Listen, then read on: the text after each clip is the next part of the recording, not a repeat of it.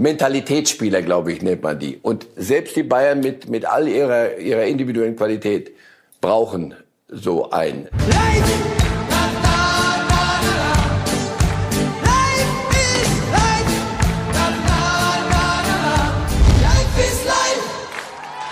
Servus, ich bin's, das Sadio. Ich bin jetzt in Minga darum. Ich freue mich auf die Zeit mit auch. Ich freue mich auf die Zeit mit euch. Mir ist mir. Packmas, Vierz, euch. ja, mir san mir, Servus, Packmas. Bei Sadio Mané sitzen die ersten deutschen Worte schon. Sympathischer Auftritt des neuen Bayern-Stars, auf den sich die gesamte Bundesliga freut. Und damit herzlich willkommen bei Reif ist live an diesem Montag. Ja, Sie kriegen es mit, liebe Fußballfans. Flugchaos überall in Europa, Annullierungen, Verspätungen. Das hat diesmal auch dazu geführt, dass Marcel Reif es nicht hier ins Studio nach Berlin geschafft hat, sondern dass wir ihn heute zugeschaltet begrüßen. Guten Morgen, Herr Reif. Guten Morgen. Was sagen Sie zu den ersten bayerischen Gehversuchen von Sadio Mané? Ach, gut, dass Sie ihn gekauft haben zum Fußballspiel. Nein, aber das ist doch, das ist auch nicht gestellt. Der, der, der ist, der hat eine, eine strahlt eine Fröhlichkeit aus und übrigens auch in seinem, in seinem Spiel. Also nicht, weil er jetzt bei den Bayern ist, sondern die ganze Zeit auch schon bei Liverpool war ja zu beobachten. Das ist, ich glaube, auch ein Gewinn für die berühmte Kabine. Er bekommt jetzt die Nummer 17, ist an diesem Wochenende bekannt geworden. Bei der 17 musste ich ehrlich gesagt kurz überlegen, dann äh, nochmal nachgeschaut. Christian Ziege hat sie bei der Nationalmannschaft sehr lang getragen. Und dann bin ich über was gestolpert, Herr Reif. Das ist schon fast mystisch. Erling Haaland hat mit der 17 angefangen bei Borussia Dortmund, bevor er dann irgendwann die 9 übernommen hat. Was sind Ihre 17 Gedanken zu Sadio Mané? Puh, Sie haben Zeit, sich aber wirklich in die Materie zu vertiefen. Nein, er wird mit der 17 aufhören bei Bayern. So, so schließen sich große Kreise. Das ist spontan, was mir einfällt. Gut, Rückennummern machen wir nächstes Mal wieder. Jetzt gucken wir, wie es beim FC Bayern weitergeht in Sachen Transfers und wir schauen nach vorne, liebe Reif ist Live-Fans, denn dass Manet jetzt da ist, das ist bekannt. Aber die spannende Frage ist ja, war es das schon oder geben die Bayern weiter Gas und stellen noch den ein oder anderen größeren Scheck aus. Oliver Kahn, der Vorstandsvorsitzende, und Hasan Salihamidzic, der Sportvorstand, haben da bei der Pressekonferenz rund um Sadio Mané schon so angedeutet, dass noch ein bisschen was gehen könnte. Wir hören es uns mal an. Das Transferfenster hat noch eine sehr, sehr lange Zeit äh, geöffnet und es äh, ist ja auch kein Geheimnis, dass wir gesagt haben, wir beobachten weiterhin alles, was auch äh, passiert. Und ich sage auch ganz ehrlich, es gab, äh, ja, wir sind alle, ja, das haben wir ja auch analysiert, wir sind nicht ähm, zufrieden gewesen. Ja, dafür sind unsere Ansprüche einfach zu hoch, auch was die äh, Rückrunde anbelangt. Und äh, deswegen ja, wiederhole ich mich auch hier sehr, sehr gerne. Ähm, ja, wir sind, wir wissen schon ganz genau, wo wir auch äh, Konkurrenz brauchen, wo wir die Reizpunkte setzen wollen, um einfach, und darum geht es hier permanent, ja, äh, alles, äh, ja, alles äh, reinzuhauen, alles rauszuholen, um eben super erfolgreich sein zu können. Wir sind gerade im Juni. Es ist noch äh, lange Zeit, auch glaube ich für euch äh, sehr interessante Zeit. Ähm, aber ähm, selbstverständlich werden wir ähm, unsere Augen weiter offen halten und äh, schauen, was am Transfermarkt möglich ist und was uns unsere finanziellen Möglichkeiten erlauben. Ideen hätten wir. Also schelmisches Grinsen zum Abschluss von Hasan Salihamidzic. Ideen hätten wir. Bezieht sich das vor allen Dingen auf den Leipziger Leimer oder glauben Sie, da kommt noch so eine Überraschung? Ach, so viel Überraschendes kann es ja nicht geben. Es sei denn, äh, aus, nach Ronaldo kommt noch eine, eine Ente geflattert. Also nein, ganz, ganz sachlich. Natürlich ist, ist Leimer eine, ein Spielertyp, nach dem Sie gucken. Weil alle eigentlich nach solchen Spielertypen gucken. Genau in, in der, im Verbindungsteil zwischen Offensive und Defensive, der Mentalitätsspieler, glaube ich, nennt man die. Und selbst die Bayern mit, mit all ihrer, ihrer individuellen Qualität brauchen so einen. Und Kimmich allein, der dann auf dem ganzen Platz Mentalität rum äh, austoben sollte, ein bisschen viel verlangt. Insofern ja, ich glaube, Leimer ist, ist ein ganz, ganz klares ähm, Transferziel der Bayern und mit, mit gutem Grund. Sie, sie wollen auch ein bisschen Goretzka und, und, und, und Kimmich auch ein bisschen Dampf machen. Und äh, ich glaube, dass, dass Nagelsmann kennt ihn und Nagelsmann hat eine klare, klare Vorstellung. Und sie werden alles dafür tun. Und da jetzt Schlager aus Wolfsburg zu, zu die Leipziger dementieren das die ganze Zeit. Nein, den holen wir nicht, weil, weil Leimer geht. Also ja, gut, okay, nein, aber ja, ja, eher ja. Ich glaube, Leimer wird Bayern-Spieler. Ralf, weil Sie gerade sagen, äh, die Bayern wollen auch Kimmich und Goretzka ein bisschen Dampf machen. Auch das fand ich interessant bei dem Auftritt auf dieser Pressekonferenz, als Oliver Kahn sagte, wir wissen, wo wir die Reizpunkte setzen müssen. Wir haben das ja häufig so wahrgenommen, Kimmich, Goretzka, wunderbar, was gibt's Besseres da im Zentrum? Jetzt ist da von Reizpunkten die Rede. Sie sagen auch, man muss den beiden ein bisschen Dampf machen. Sehen die Bayern schon auch so die Gefahr, dass eben nach diesen zehn Meisterschaften, nach diesem, nach, ja, diese Routine, die da droht, auf hohem Niveau einzusteigen, dass man da auch wirklich bei Positionen jetzt Reizpunkte setzt, wie Oliver Kahn sagt, die eigentlich als unangefochten gelten? Naja, das heißt ja nicht, dass man ihre Position anfechtet und dass man sagt, so, jetzt müsst ihr um, um euren Job bangen. Aber es, erstens ist es menschlich, wenn die Dinge sich so entwickeln in der Liga, ach so, jetzt werden wir wieder Meister, und das spricht nicht gegen den Charakter von, von Spielern. Das, nochmal, das ist menschlich. Und bei den Bayern ist das an der Tagesordnung. Vieles geht praktisch von alleine. Also die Meisterschaft, sorry, da kann Herr Watzke noch so viel erzählen, ähm, geht nur über die Bayern. Und wenn sie nicht alles falsch machen mit dem Kader, dann haben sie wieder sehr, sehr gute Chancen. Dann wird Ihnen, erzählen wir Ihnen alle auch immer, du, pass auf, also die Liga, äh, die, die Saison fängt euch, für euch so im April an. So langsam, da wird die Champions League, da sind die Gruppenphasen, so langsam, oh, das haben wir alles hinter uns, das war sowieso alles mit, mit linker Hand. So, und dann sollst du plötzlich umschalten. Ich finde, da, da braucht es ja auch, auch ein Kimmich zuweilen, auch ein Goretzka. Wir haben es gesehen gegen Villarreal, da hat diese Mannschaft, sie hat ja, ist ja nicht rausgeflogen im Viertelfinale, weil sie es nicht konnte, also von, von, von, den, von ihren Möglichkeiten her, weil der Gegner überlegen war. Nein, der Gegner war in, in Mentalität und in Einstellung war der in diesen zwei Spielen klar besser. Also hat es da ein bisschen was gefehlt und ein Reizpunkt heißt, du, wir haben die Auswahl und wenn einer mal ein bisschen schwächelt und ihm die Luft ausgeht, na, dann haben wir Alternativen. Das musst du auch haben als Bayern. An jeder Position, außer Lewandowski über Jahrzehnte. Der Mal sehen, vielleicht kommen wir heute ohne Lewandowski aus, werden wir sehen. Auch spannend fand ich bei Kahn, dass er sagte, jetzt plötzlich doch sehr offensiv, wir waren nicht zufrieden mit der vergangenen Saison, speziell mit der Rückrunde. Das war ja im Mai eher so eine Stimmung, dass sich die Bayern sehr gewehrt haben gegen Kritik an dieser Saison. Man würde die Meisterschaft nicht mehr genug würdigen und äh, immer diese Ansprüche oder ähnliches war das damals doch eher so eine Reflexhaltung und jetzt mit ein bisschen mehr Analyse ist man auch in der Führungsetage klar zu der Erkenntnis gekommen, dass eben eine Saison, in der man bei Borussia Mönchengladbach 0 zu 5 im Pokal rausfliegt und an Villarreal scheitert im Viertelfinale der Champions League, wir können es nicht oft genug sagen, Tabellen siebter der spanischen Liga, dass man dann eben nicht zufrieden sein kann mit einer Saison, so schön die Meisterschale natürlich nach wie vor ist.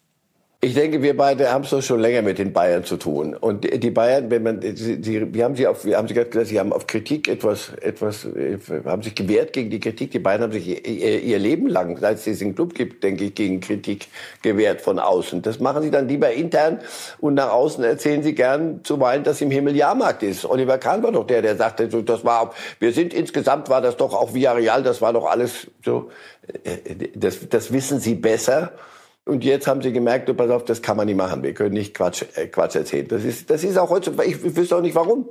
Das, das gibt so eine Saison und wenn du daraus die richtigen Lehren ziehst, ist ja okay. Aber das, diese zwei Spiele gegen Villarreal, die, wir haben sie alle gesehen, das wird mir niemand hübsch reden können. Und das ist nicht gut, wenn dann irgend, irgend ein, ein, oder Clubverantwortliche dir erzählen wollen, du, das, das sehen wir aber völlig anders. Na, das, das schau ich mal an. Also, das, was Sie jetzt sagen, ist genau das dieser Kader hatte sich ein bisschen verfestigt und es, es wird auch weitergehen. Der Umbruch wird kommen müssen. Ich meine, wir feiern immer, weil das was ja Romantisches hat. Und, und auch Sympathisches. Also Verlängerung mit Neuer, Verlängerung mit Müller und mit Lewandowski bitte verlängern die nächsten fünf, sechs Jahre auch noch, wenn es geht. Und dann bleibt alles, wie es ist. Es bleibt aber nicht alles, wie es ist, sondern wie wir auch wissen als erwachsene Menschen, das Leben geht weiter und irgendwann werden sie sich auch Gedanken machen müssen über Positionen, die, die scheinbar und über, über Figuren im Club, die, die scheinbar auf ewig waren. Schau die Real Madrid, Marcelo, eine Ikone, aber irgendwann ist, gehen Reisen zu Ende und dann musst du dran bauen. Und die Bayern, jetzt haben sie sich mit Mané eingeholt und wenn es einmal wird, auch wieder ein gestandener. Und sie werden jetzt auch mal gucken müssen, wie andere Clubs auf der Welt auch in der Preisklasse, was, was können wir denn an, an Jungen nachschieben und äh, die sich dann entwickeln sollen und können. Aber Manet ist erstmal eine große Nummer. Und Grafenberg zum Beispiel ist so einer. Masraui. Der Transfersommer kann sich sehen lassen, der Bayer. Das habe ich schon ein paar Mal gesagt. Wir nutzen die Gelegenheit, nicht nur über diesen Transfersommer zu sprechen, Herr Reif, sondern haben mal eine Übersicht vorbereitet, ja, über die teuersten Transfer des FC Bayern, auch um da noch mal so ein Einordnungsgefühl in Sachen Manet zu bekommen, denn der das sieht man hier spontan, steht nicht durch Zufall ganz unten. Der ist mit 32 Millionen feste Ablöse. Es wird sicherlich noch die ein oder andere Bonusmillion dazukommen. Aber erstmal sieht man, der ist günstiger als ein Renato Sanchez. Vermutlich einer leider aus Bayern Sicht der größten Flops, die sie sich je geleistet haben. Auch Pavard war teurer, Mats Hummels, Götze.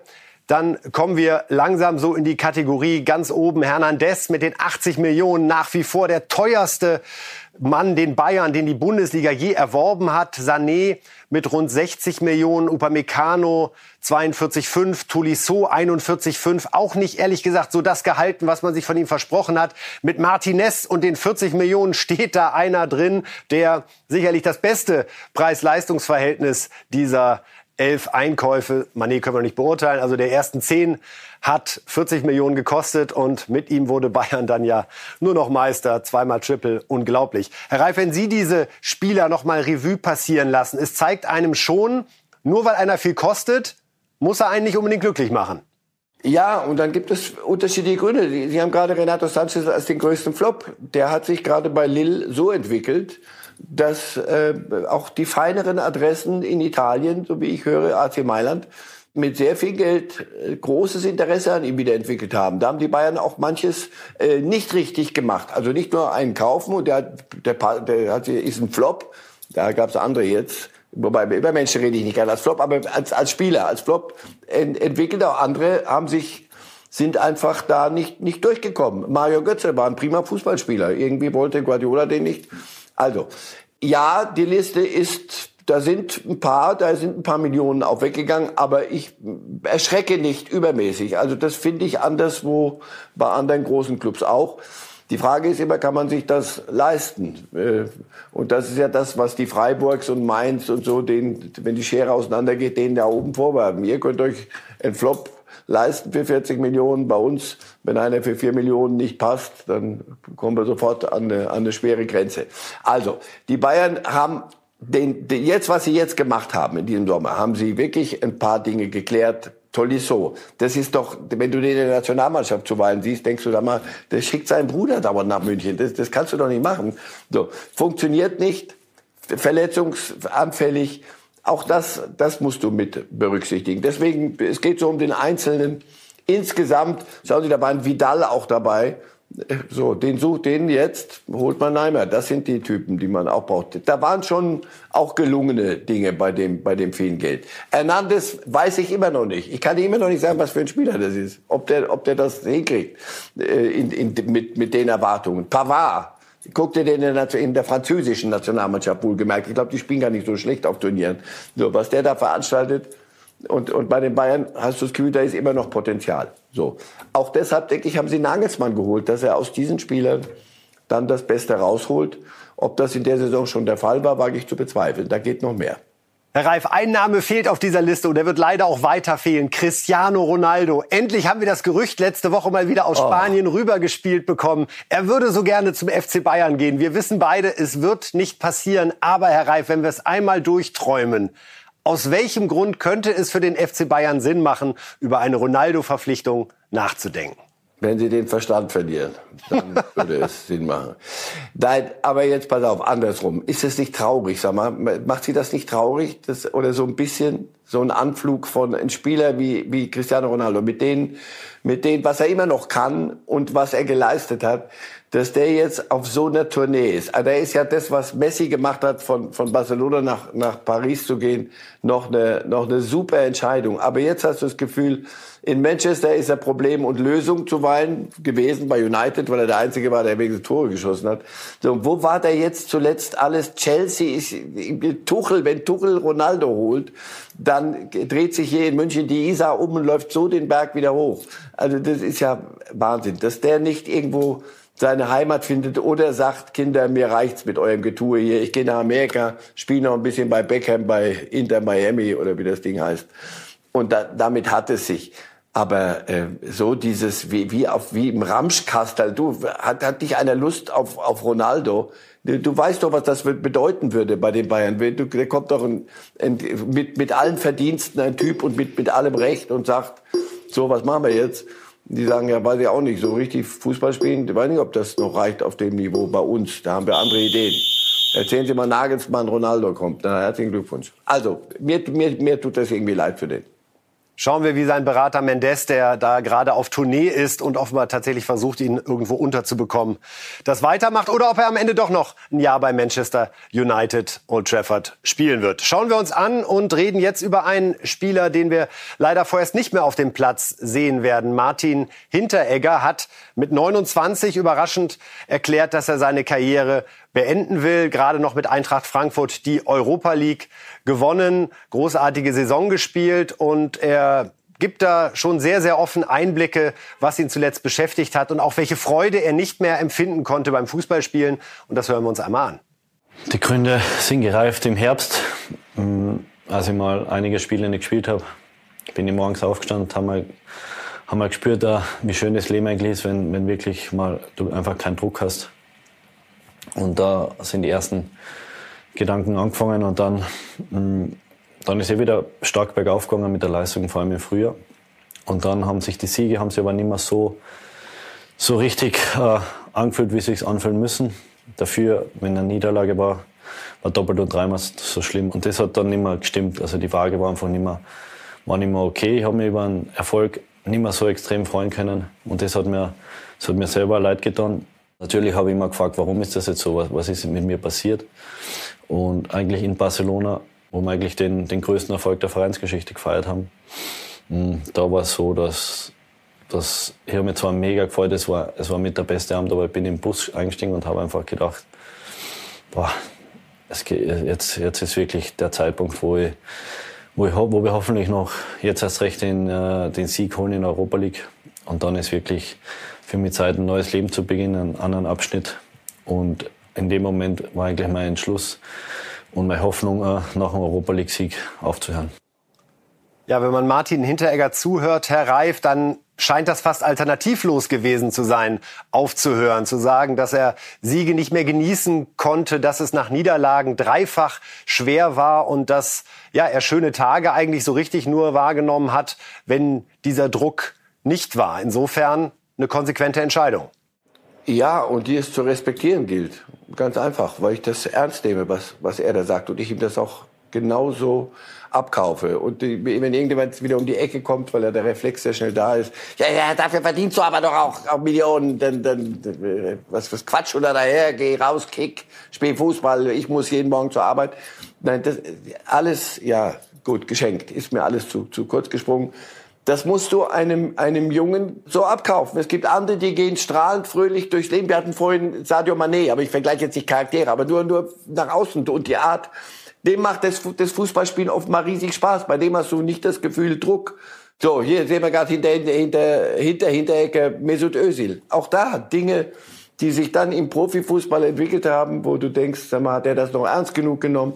Bei, bei Hinteregger er hat viele Dinge auch falsch gemacht. Und auch das darf ein junger Mensch.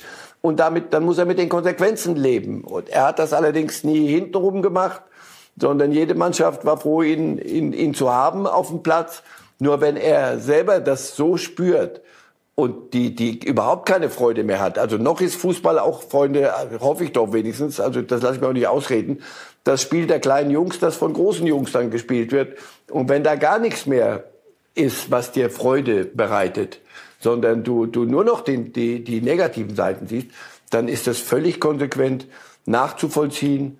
Und ich finde, zuletzt gab es ja diese, diese, diese, seinen Cup, den er da gespielt hat, ein Kasperlturnier mit, mit, finanziert mit von, von, weiß ich, von irgendwelchen rechtslastigen Politikern in, oder einem Politiker in Österreich. Also jetzt Hinteregger dann auch doch zu einem Rechtsradikalen zu machen, Leute, da ist viel Unbedarftes auch dabei. Auch das darf ein, einer mit 29 und die Jahre davor sein, finde ich muss halt allerdings mit den Konsequenzen leben. Vielleicht ist auch der Fokus auf, auf so einem Jungen wie Hinteregger zu viel. Und er selber, also nicht der Fokus wird immer so sein. Wenn du öffentlich Fußball spielst, gucken Leute zu. Das ist halt so. Nur, dass einer selber sagt, du, pass auf, ich würde gern wieder mal auf meinem Dorf spielen. Ich höre jetzt, er geht runter in die fünfte österreichische Liga. Ja, vielleicht ist es genau das und vielleicht hat er dort den Spaß am Fußball und dann muss er gucken, wie er sein Leben in den Griff kriegt und wie er, der wird ja noch ein paar Jahre leben. Und dann muss man sich gucken, wie er das beruflich macht. Also ich drücke ihm alle Daumen. Und auf alle Fälle, finde ich, verdient es Respekt, wenn jemand das so offen erzählt. Und vielleicht gibt es uns allen auch manchmal so ein bisschen noch mal Möglichkeit, hey, hinter diese ganze Glamour nochmal zu gucken. Vielleicht, und dieses viele Geld, 300 Millionen, 600 Millionen. Es ist dann immer noch irgendein Kasperl mit, mit, mit 25, 26, 27, der das alles öffentlich macht. Und wir gucken und reden drüber. Jeder redet über alles, was du tust.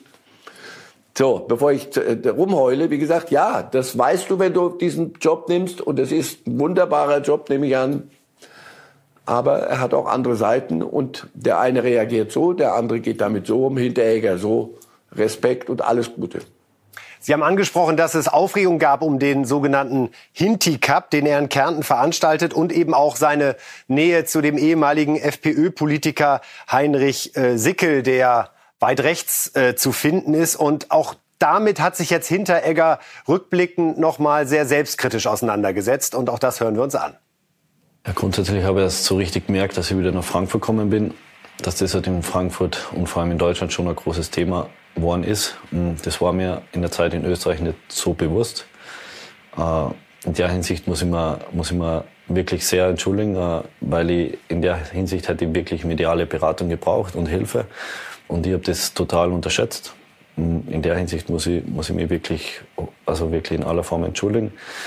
Ich glaube, ich habe in Frankfurt weiß ich wie viele tausend Leute kennengelernt im Restaurant, im Park, auf der, auf der Zeil, im Shoppingcenter. Also ich habe mit so vielen Leuten da geredet. Und ich glaube, jeder weiß genau, wie ich bin und wie ich dick. Und dass ich mit dem ganzen Scheiß überhaupt nichts zu tun habe. Und das möchte ich ja nochmal hier ausdrücklich sagen.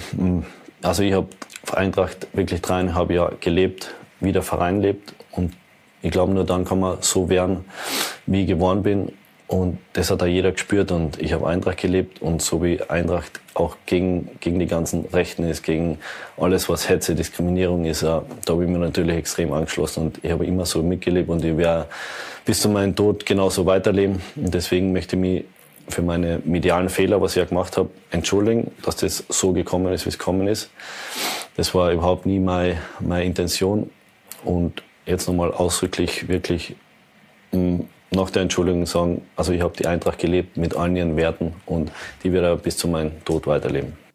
Also auch das äh, sehr klare Worte von Martin Hinteregger zu seinem Karriereende mit 29 distanziert sich hier nochmal ganz, ganz klar von rechtem ausländerfeindlichen Gedankengut. Wir wünschen ihm alles Gute für sein zukünftiges Leben und vielleicht gibt's ja doch ein Comeback mit etwas Abstand. Werden wir sehen. Hans-Joachim Watzke, der Geschäftsführer des BVB und Aufsichtsratsvorsitzende der DFL, hat sich in der Bild am Sonntag ausführlich geäußert zu den aktuellen wichtigen Themen, Herr Reif. Und da ging es am Anfang erstmal so ein bisschen wieder um Bayern gegen Dortmund, denn äh, Watzke hatte schon im Vorfeld mal die Hoffnung geäußert, dass die Bayern bald mal bröckeln werden, worauf Hönes dann geantwortet hatte, ja, das hoffen die schon seit zehn Jahren. Jetzt also nochmal die Klarstellung von Watzke. Hier sehen wir es aus der Bild am Sonntag. Ich habe ja nicht gesagt, dass die Bayern schon im elften Jahr bröckeln werden. Ich habe nur gesagt, dass es innerhalb der nächsten Jahre irgendwann passieren wird. Deshalb muss Uli Hoeneß ja nicht gleich nervös werden. Ja, Herr Reif, Watzke gegen Hoeneß, so ein bisschen Sticheln im Juni tut uns ja ganz gut und macht Laune auf die kommende Saison, oder?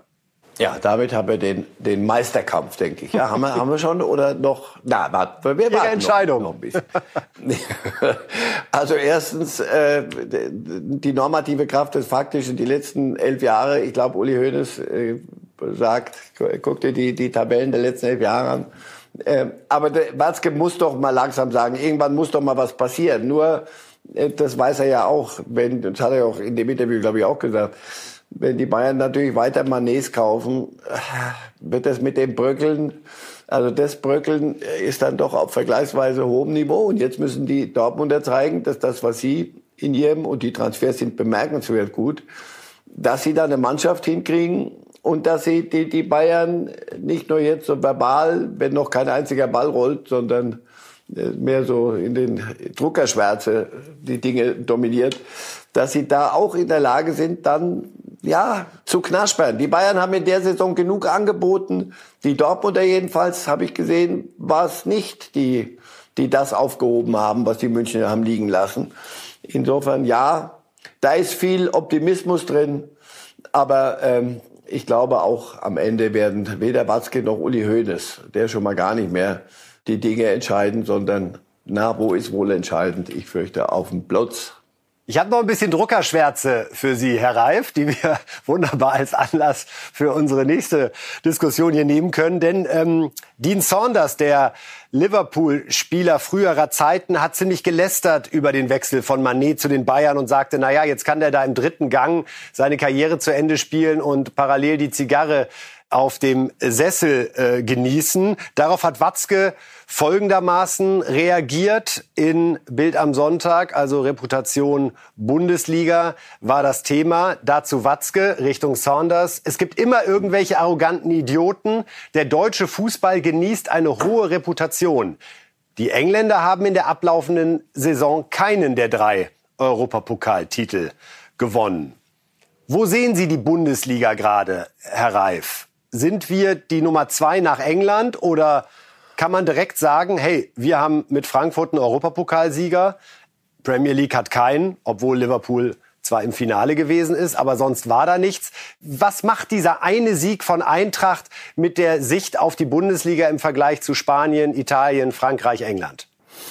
Na, er macht die Hoffnung, dass nicht der siebte der Spanier unseren der Rekordmeister und Dauermeister aus, dem, aus der Champions League kegeln kann und danach bei uns nichts kommt nach den Bayern und Dortmund vielleicht und ein bisschen Leipzig manchmal und so, sondern dass da auch was nachrückt, was sich international sehen lassen kann. Denn ich meine, Sie, Sie sagen die Bundesliga. Also sagen wir doch mal ehrlich, reden wir über über gut, wer ist abgestiegen? Bielefeld und Bayern, das ist ja alle, auch alles Bundesliga. Nur die haben andere Sorgen, andere Probleme als die da oben.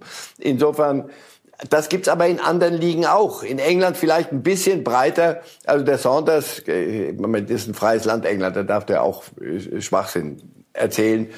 So, dass Manet kommt ja nicht. Wissen Sie, wenn Manet jetzt irgendwo hingegangen wäre zu einem Mittelklasse-Club, um da so ein bisschen noch rumzuzaubern. Wir hatten vorhin die, das Ronaldo-Thema. Ne? Da, da würde ich sagen, da hat er recht. Aber bei, der geht zu den Bayern und die haben die, die innere Verpflichtung, also Halbfinale Champions League, wenn es da drunter ist, dann ist hier aber richtig was fällig und die Meisterschaft müssen wir sowieso holen und dann den Pokal auch. Also das ist schon Unsinn, was er verzapft. Die Bundesliga würde ich sagen, äh, Engländer sind sicher, weil das meiste Geld da ist und Geld schießt halt auch Tore, ist schon die, die ausgeglichenste. Ich glaube, äh, irgendein spanischer Verein, ich komme nicht drauf, hat die, die Champions League gewonnen.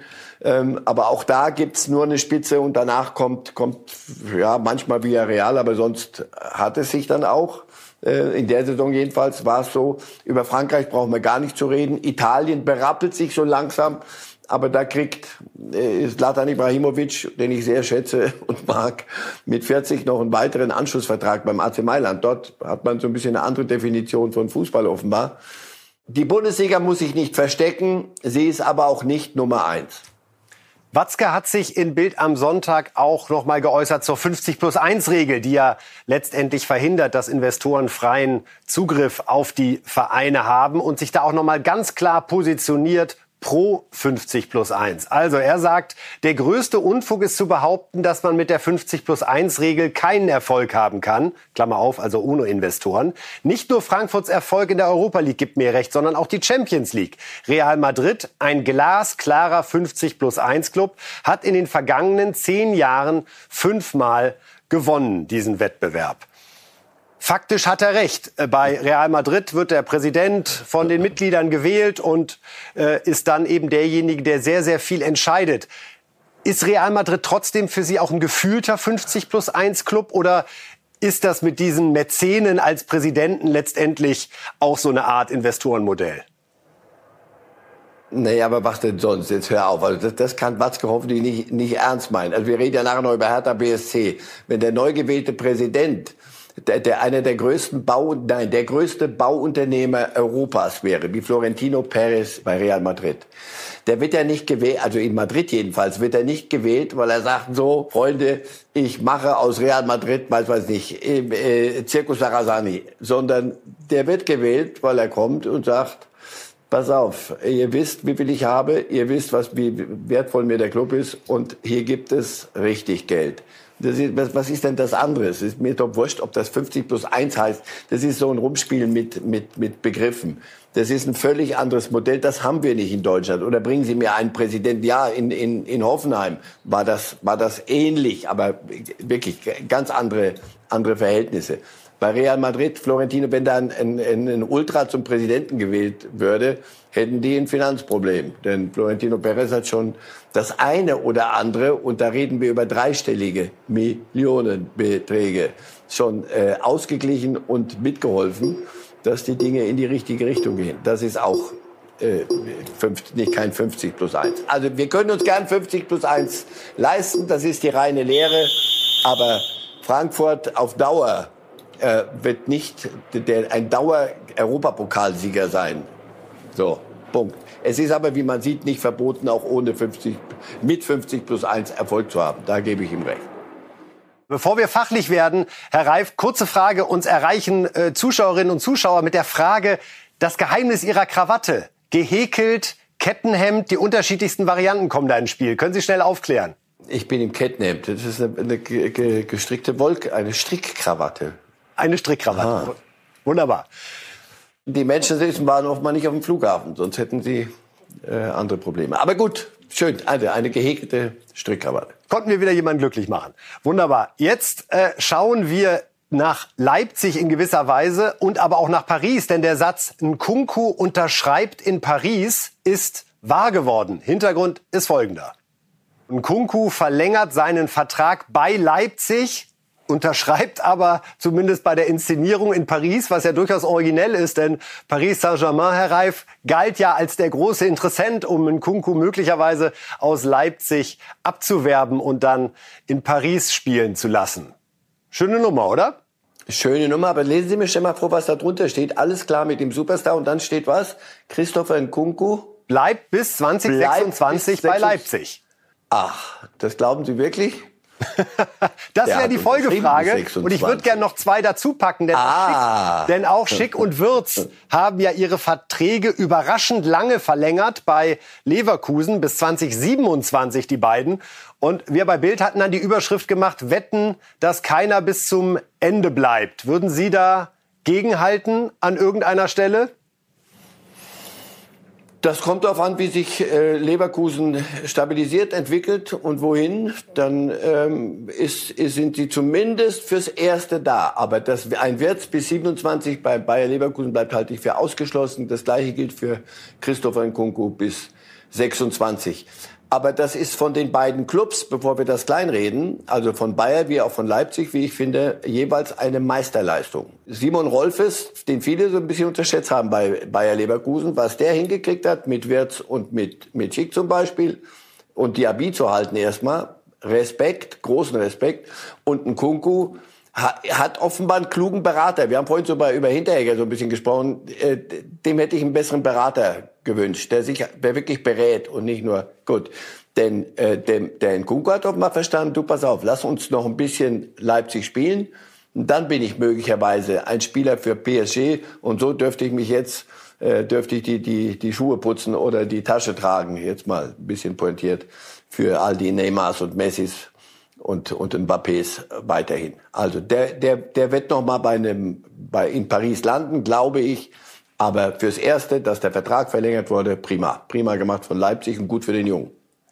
Und wenn man bedenkt, dass wir natürlich zu Recht äh, traurig waren, dass Haaland die Bundesliga verlässt, mit Manet kriegen wir noch einen ganz tollen Namen dazu. Aber auch diese Botschaften hier, dass diese drei Spieler, die sicherlich für jeden europäischen Top-Ten-Verein von Interesse wären, sei es als Stammspieler, sei es als jemand, der anderen Druck macht, wirklich gute Nachrichten für die Bundesliga im Sommer 22, dass Schick, Würz und ein Kunku auf jeden Fall mindestens eine Saison noch uns erhalten bleiben, aber vielleicht tatsächlich auch ein paar Jahre mehr.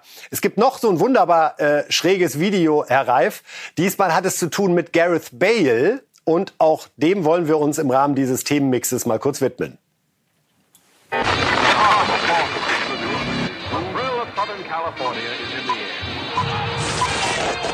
Gareth Bale is considered to be gold. Also Pressemitteilungen waren früher, ja, so drei Sätze. Wir freuen uns mitteilen zu können, dass der Spieler Gareth Bale zu Los Angeles FC wechselt. Nein, es muss halt irgendwie schnell geschnitten, knackig und so sein. Äh, ja, jetzt spielt er tatsächlich demnächst für LAFC, also nicht für die Galaxies, sondern für den zweiten Verein. Das ist dann schon die letzte Station, oder? Oder bin ich zu hart? Das ist ein bisschen hart. Also erstens glaube ich, ist, ist, ich bin kein großer Fachmann der, der amerikanischen Liga, aber ich glaube, FC ist, ist zurzeit besser als Galaxy. Nein, das ist doch nur konsequent. Und schauen Sie, wir haben vorhin über Hinteregger geredet. Ein Spieler, der sagt, ich könnte noch spielen, aber ich, ich, mir macht das hier keinen Spaß. Bei Bale hattest du den Eindruck, aus welchen Gründen auch immer. Der kam, war der teuerste Transfer, über 100 Millionen zu Real. Und das war von Tag eins bis auf ein paar Höhepunkte. Ich erinnere mich an unfassbare Tore in Kiew bei dem, bei dem Champions League Finale gegen Liverpool. Aber ansonsten hattest du das Gefühl, das geht sowas von schief, auch im Umgang miteinander. Der spielt lieber Golf, hat man ihm vorgeworfen. Ich habe ihn ein bisschen beobachtet äh, nach dem Champions League Sieg jetzt in Paris, als die Spieler dann feierten. Sie, er, er war ja null Bestandteil dieser Mannschaft dann letztlich auf dem Platz. Aber wie die mit ihm auch umgegangen sind und er mit den anderen, der Junge war nicht verkehrt. Es war der, die, die verkehrteste Entscheidung aller Zeiten, offenbar dahin zu gehen. Das hat nicht funktioniert. Und was er jetzt macht, bevor er irgendwo nochmal versucht, irgendwas zu zwingen, das ist, ist, die spielen ja dort nicht nur mit Murmeln, sondern also erstens wird er ein bisschen Geld verdienen, das wird er sich zweimal am Tag warm essen mit, müsste gehen. Ähm, und man ist sehr gesund in äh, viel Gemüse in LA, also von daher, das, das wird schon werden. Und, und fußballerisch, ich meine, sie werden von ihm keine Wunderdinge verlangen, sondern äh, da, für, die, für die amerikanische Liga wird's wird's sein. Und wenn er dann mit, mit wird, wird's ausreichen. Und wenn er dann mit sich im Reinen ist, alles gut, alles gut. Zumal mit Kilini ja auch ein Abwehrmann zu LAFC gewechselt ist. Das ist dann schon eine Mannschaft, zumindest mit guten Namen. Und was ich sehr schön finde, der Name des Derbys, wenn Galaxy gegen FC spielt, El Trafico. Ja, weil immer Stau ist in LA und erst recht, wenn dann die beiden Fußballmannschaften aufeinandertreffen. Also El Trafico zukünftig dann mit Gareth Bale. Ganz frisch, Herr Reif. Jesus wechselt von Manchester City Gut, die waren mit Haaland jetzt auch ganz gut aufgestellt. Zu Arsenal London. 52 Millionen Euro Ablöse bei nur noch einem Jahr Vertrag. 236 Spiele hat er gemacht, 95 Tore, 46 Vorlagen. Also wirklich einer der entscheidenden bei den Meisterschaften, die Pep mit Man City gewonnen hat. Vier sind es, glaube ich, gewesen.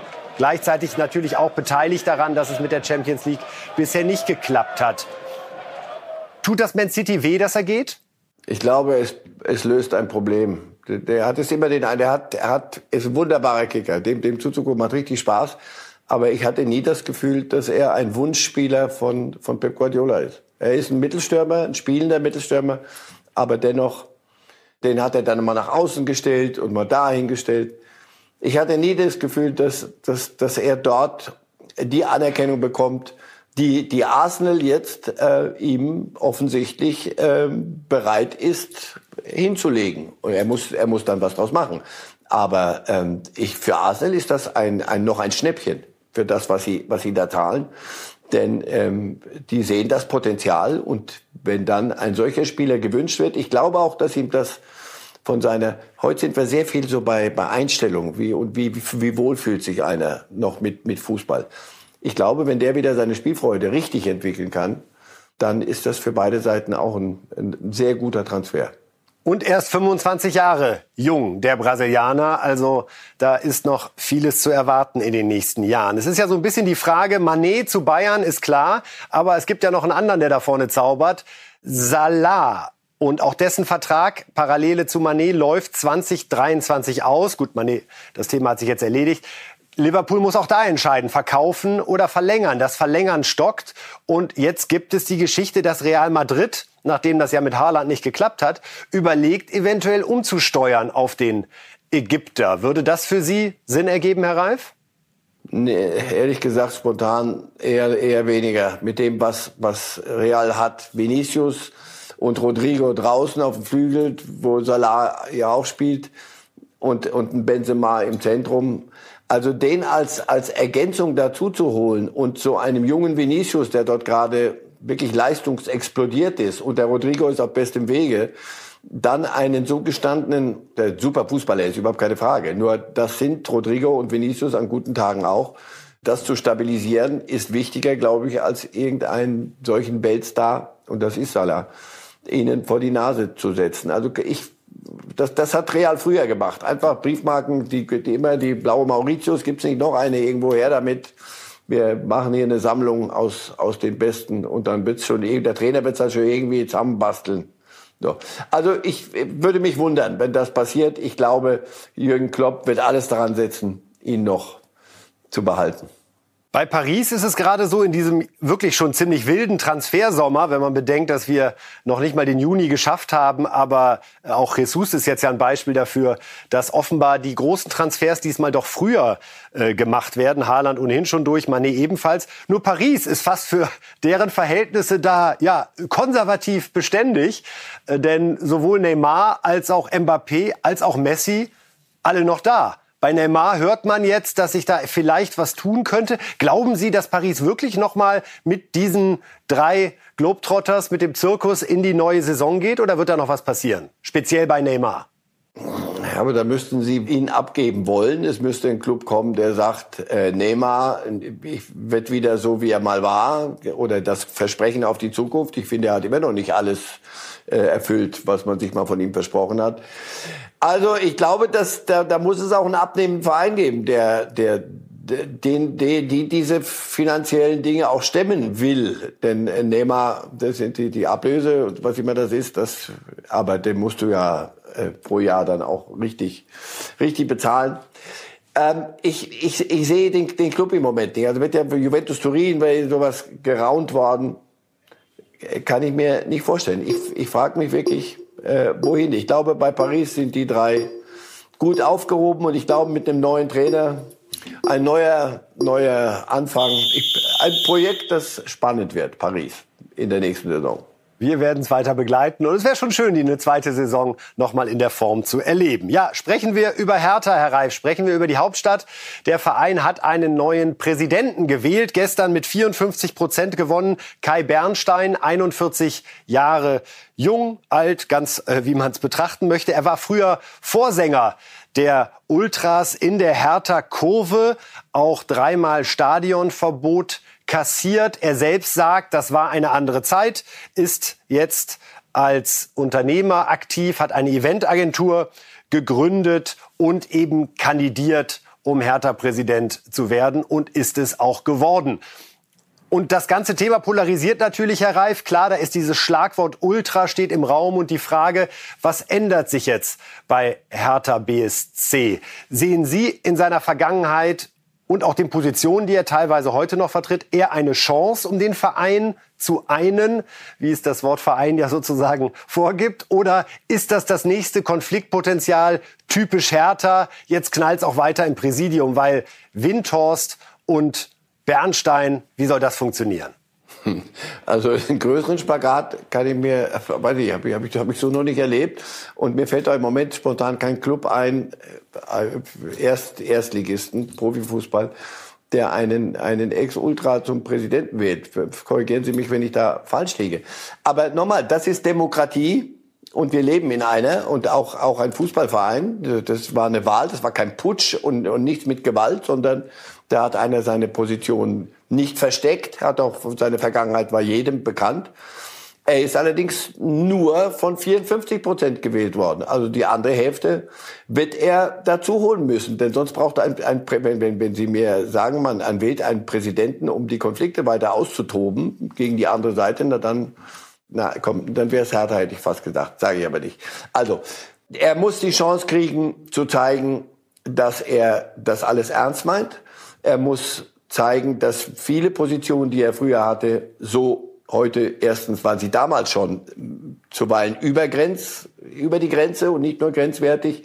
Wenn er mir heute sagt, Pyro hat sich längst erledigt, das müssen wir heute ganz anders machen, da gibt es eine Rechtslage und an die wird auch er sich halten müssen, wenn er das nicht tut, sondern solche Dinge benutzt, um, um da so ein bisschen populistisch in, in die Ultrakurve hinein zu schmeicheln, dann wird es Konfliktpotenzial sein. Wenn er aber sagt, pass auf, das sind die Dinge, ich komme aus dem Club, ich komme von ganz unten in dem Club, ich kenne den Club insgesamt und dem allem anderen muss ich mich öffnen. Wenn der allerdings antritt, um, um Windhorst jetzt zu bekämpfen, der das Geld gibt, damit dieser Club überhaupt irgendwie eine Chance hat, äh, Fußball zu spielen auf einem vernünftigen Niveau, dann ist das äh, sowas von, von vergiftet von Anfang an.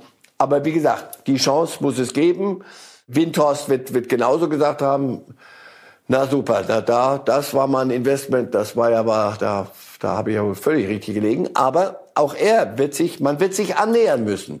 Und vielleicht entsteht aus, aus einer Reibung, die so vor einem liegt, dann plötzlich äh, das Positive, das die Hertha dringend brauchen kann. Wie sehen Sie Herthas Situation jetzt mit Blick auf die kommende Saison? Es ist jetzt schon also klar, dass es in der Führung natürlich weiter Diskussionen, auch Reibung geben wird mit Sandro Schwarz. Ist ein neuer Trainer da? Freddy Bobic will jetzt alles besser machen, was auch ja in seinem ersten Jahr nicht gelungen ist. Ist ja genau nicht diese Kontinuität, Stabilität eingetreten. Glauben Sie, dass Hertha schon so weit ist, dass das eine normale Saison werden kann? Es, es wäre es wär zu wünschen, dass, dass, dass, dass man wirklich mal über Fußball redet da und auch wirklich Fußball so als, als Sportart, dass man sich auch angucken kann.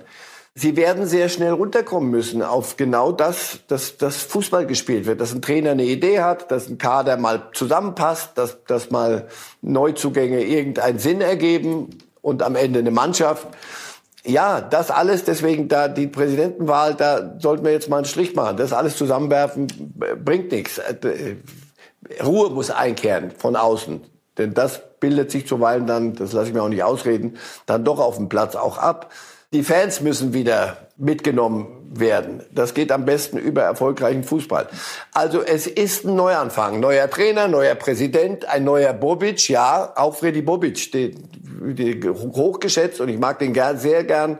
Aber da war vieles, ist nicht, nicht gut gegangen von den Ideen, die er hatte. Es ist wirklich fast Stunde Null. Zurückgedreht, die Uhr.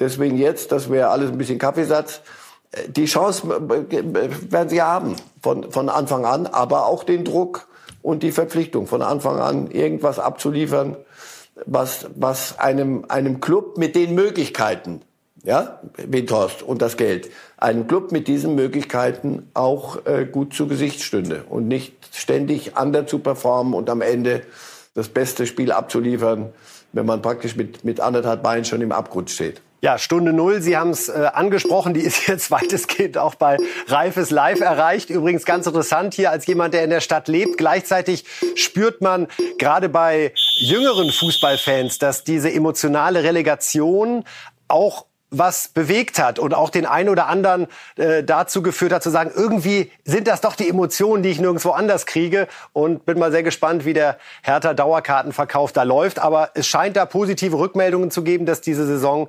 möglicherweise eben auch was Positives bewirkt hat, was den Zusammenhalt in der Stadt betrifft. Ja, Herr Reif, das ist es äh, gewesen von uns an diesem Tag. Äh, Ihnen alles, alles Gute nach München und dann am Freitag wieder hier. Herr Reif, 14 Uhr, ganz neue Zeit diesmal, kriegen wir hin, oder? Ich gebe mein Bestes. Lufthansa äh, drücke ich auch die Daumen, dass sie irgendwie Luftfahrt ernst nehmen wieder. Das haben Sie derzeit mit vielen, vielen Urlaubern gemein, die momentan mit großem Zittern zum Flughafen unterwegs sind. Auch das wird natürlich bei Bild Live heute und in den nächsten Tagen weiter Thema sein. Mit Reifes Live geht es dann eben weiter am Freitag um 14 Uhr. Sie können uns auch als Podcast hören, genauso übrigens wie unseren schönen Bild-Podcast Stammplatz, jeden Morgen neu mit dem Frischesten vom Fußball. Das war's von uns. Herr Reif, vielen Dank, alles Gute, schönen Tag. Live!